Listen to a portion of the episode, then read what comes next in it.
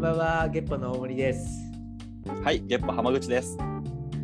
えーこの番組では大森と浜口が日常の話題から薄く広く責任なく考察していくポッドキャスト番組となっております。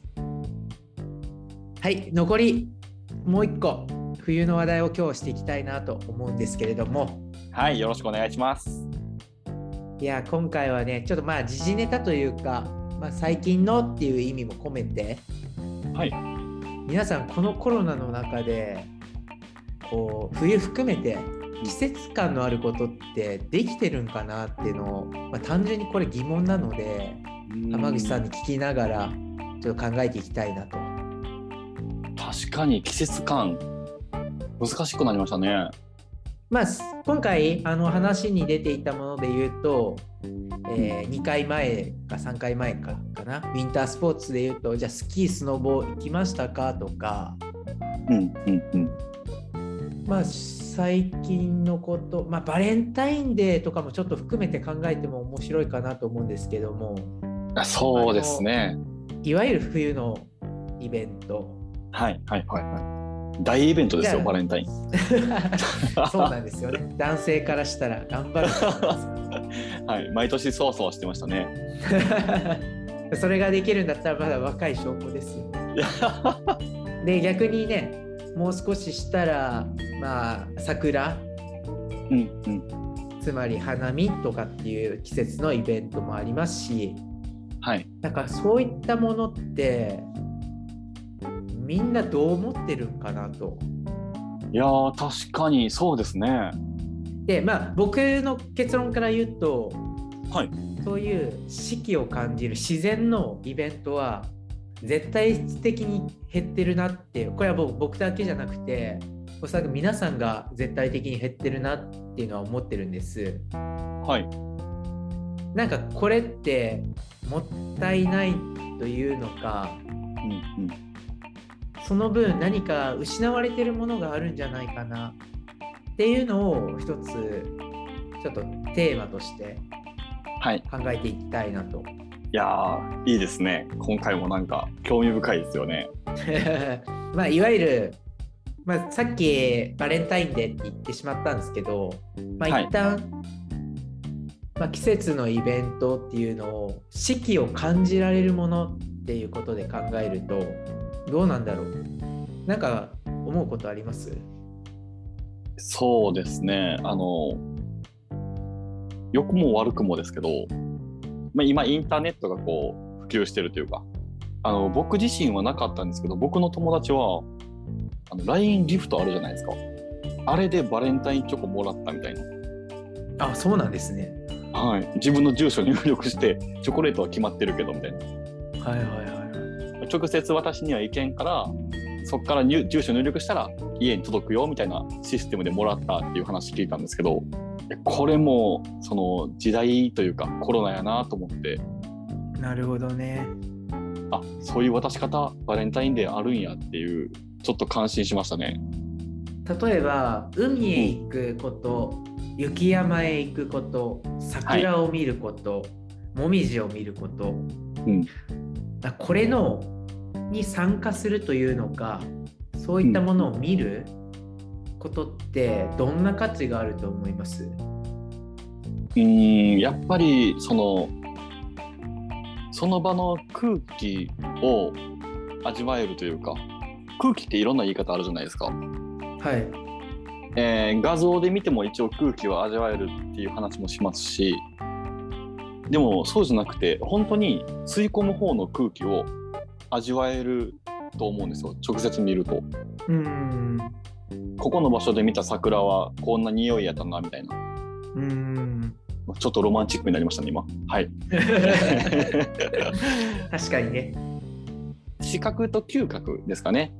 うーん。同時に味わえるとより記憶に残るんやなっていうのを僕は思うんですけど今は確実にそのその場に行けないので嗅覚は絶対残らんやろうなっていうのは思いますね。なんか一つうん、決定的になくなるなって思ってるのは節目がないっていうことなのかなと。ああなるほど。例えば正月になりました、えー気持ちのリセットというかはい。今日まあ中には今日を境にじゃあ頑張ろうみたいなうんっていうようなある種区切りを作る作ることって結構大事なのかなと思っていて、昔の僕ってうん。うん。結構そういう正月とか大切にしてたというかまあいい理由付けにしていたというかいや今日まですっごいぐうたらしてたけど明日こういうイベントあるからちょっと明日からちゃんとしようみたいなめっちゃわかりますよ。はい。だから節目ってリセットって言えるんかなと思うんです、うんうんうん。今日までで一回終わりみたいな感じですね。そうですねでまあそれと式の部分をどうこうセッションするか、まあ、セッションってかっこいい言い方したけどう めちゃめちゃかっこいいですね。ーんなんていうかなまあ強制的なイベントという形でまずあはいると思うので、まあ正月にしろバレンタインデーにしろクリスマスにしろ今日からこういうアクションします今日この行動しますっていうことにまず価値があると思ってるんです。うんうんうんうん。これが四季を感じることのあー一つ意味かなと思っていて、そうですね。まあ、だからこそ先人の方たちあるいはまあ今の私たちの中もそうだと思うんですが、はい。花火っていうイベントを作ったりもみじっていうのをある種アイコンにして節目を作ってくれているっていうのと同時に次に言うことは感覚的なものかなと思うんですけどもなんか自然にふ触れなくなるうんうん。ということは生物的に経験値が足りなくなるああ、なるほど。って感覚としては言えるのかなとじゃあ具体的にって言われると僕もそれ以上は今のところ出てこないんですけどわかりますね。確かにそうですね。生物的に経験値が足りなくなるって、すごいなんかピンときますね。そうだそうだ時間の概念って割と最近のものじゃないですか、うんうん。そうですね。なんかよく言うのは昔の農業はうん。太陽に合わせてあるいは季節に合わせてライフスタイルを作っていたはい。みたいなだからこそ自然を見るとかうん。なんか触る。それこそおっしゃってた匂いの部分嗅覚からこう蓄積をしていくもの。この私たちのライフスタイルになって、まあ、自然っていうのがある種切り離されたとはいえ何かそこに価値を感じるっていうのは、まあ、本来そこに価値を感じて当たり前のものなのかもしれないんですけども、今の私たちがそこに価値を感じようとしているこの風潮というのか文化というのか考え方、そうですね。仮に僕らお花見とかもし行ったとしても、今ってマスクは必須じゃないですか。必須ですね。結局なんか匂いわからんとか、まあまあ風景はやっぱり映像として残りますけど、うんうん、やっぱどうしても以前とは違う普通が待ってるというか、もう僕とかあの花見の記憶でいくとお花が咲いてるのとあ桜ですね桜が咲いてるのと焼き鳥の匂いぐらいしか思い出がないんですけど でもそういうなんかなんでしょうねちょっと変わったのもなくなるわけじゃないですか。そうまあいわゆる非日常的な経験値そうですね感じる経験値が以前と比べると少ないってことですね。そうですねどうしても少なくなりますよね。まあ、このコロナでまさにそういう体験の部分が減ってるわけじゃないですか。はいそこを回復した方がいいってはいいうふうに、えー仮定をすると、うんなんか今私たちにできることって何なんだろうなと。いやーそうですよね。そう単純に花見じゃあしようっていうのがグッドアイデアだとは思わないわけで。うんうんうんうん。代替案というか。そうですね。それこそ今の時代だとオンライン飲み会とか流行ってるじゃないですか。まあそれぐらいしかないって言ったらあれですけど例えば、えっと、新年会とか忘年会あるじゃないですか。はい。あれ僕結構ね大事やとは思ってるんですよ。それは季節的な意味でってことですか、それもありますしそのその機会でしか会わない人もいるわけじゃないですか。うん。えー、と別の部署の人であったりとかちょっとこうお偉いさんであったりとかその新年会忘年会ぐらいにしか顔を出さない人も中にはいらっしゃると思うんですよね。はい。そういう人たちと喋れる機会っていうのは何かしらあった方がいいんじゃないかなと思うんですよ。ああ、なるほど。ある種、まあ、強制的にうん会うイベントを作るってことですね。そうですもうあくまでもミーティングじゃなくてまあでもオンラインでは難しいかもしれないですけどもうちょっとこう技術が進化したらこの人と喋ってみたいなっていう時にその人とだけこうマイクとかがオンになったりとかっていう風にできればまあコミュニケーション的にもそうですしあもうそろそろその季節かっていう季節感もちょっと感じれるんじゃないかなっていうのもありますし自然とはちょっと違いますけどはいいや、季節感か。うーん。まあ、季節感が仮になくなった時の社会を考えると、変化が少ないことが怖いのかな。ずっと同じ毎日みたいになりますもんね。いや、その通りですね。多分そうなりますよね。マジでマンネリですよ。例えば、桜を見たら私たちの気分もポジティブな方をうんうんうん。揺れ動いて例えば雪である種ネガティブな変化感情の変化があって、はい。まあ、そういう風な感情の変化があるからこそなんか人間って人間らしいなといういやい部や、わかりますよ。はい。プラスのエネルギーであろうが、マイナスのエネルギーであろうが、感情には残りますもんね。そうそうまさにおっしゃる通りプラスのエネルギーだろうがマイナスのエネルギーだろうがうん、エネルギーを受けることに意味はあると思うのでいや、そうですね。そういやその話していただいて確かに思ったのは、いやこの1年間あるいはこのコロナになった2年間はい。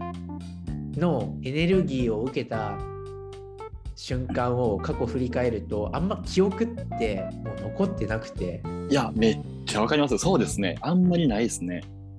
あっという間に終わった2年間だったなっていう言い方になってしまう。うんうんうん。うんそう考えると、例えば、季節感は抜きにしますけど、新しいことを始めた、この期間に新しいことを始めたとかっていうのがもしあれば、何にもなかったでは終われない、終わらせれない感じになるんじゃないかなとは思いますけど、経験値みたいな感じでねそうです、そうです。まさにそれは浜口さんがおっしゃっていたエネルギーを自分で作って自分で受け止めたみたいなはい。だから僕はこの期間にゲッポ始めれてめっちゃ良かったと思います。あこれもある種なんていうんですかねカウンターなのかもしれないですいや、本当に溜まってたエネルギーを。そうそうそうそうそうそうそういやーそうやってなんか無意識にバランスを取ろうとしてるような気もしてますしうん。そう考えたら我々は結構そのラッキーじゃないですけど、うんその吐き出すところができたわけじゃないですか。そうですねこれは僕はね、僕個人としてはすごい幸運やと思ってますね。いや私もある種やりがいを一つ見つけられたっていうのも感じてるんで。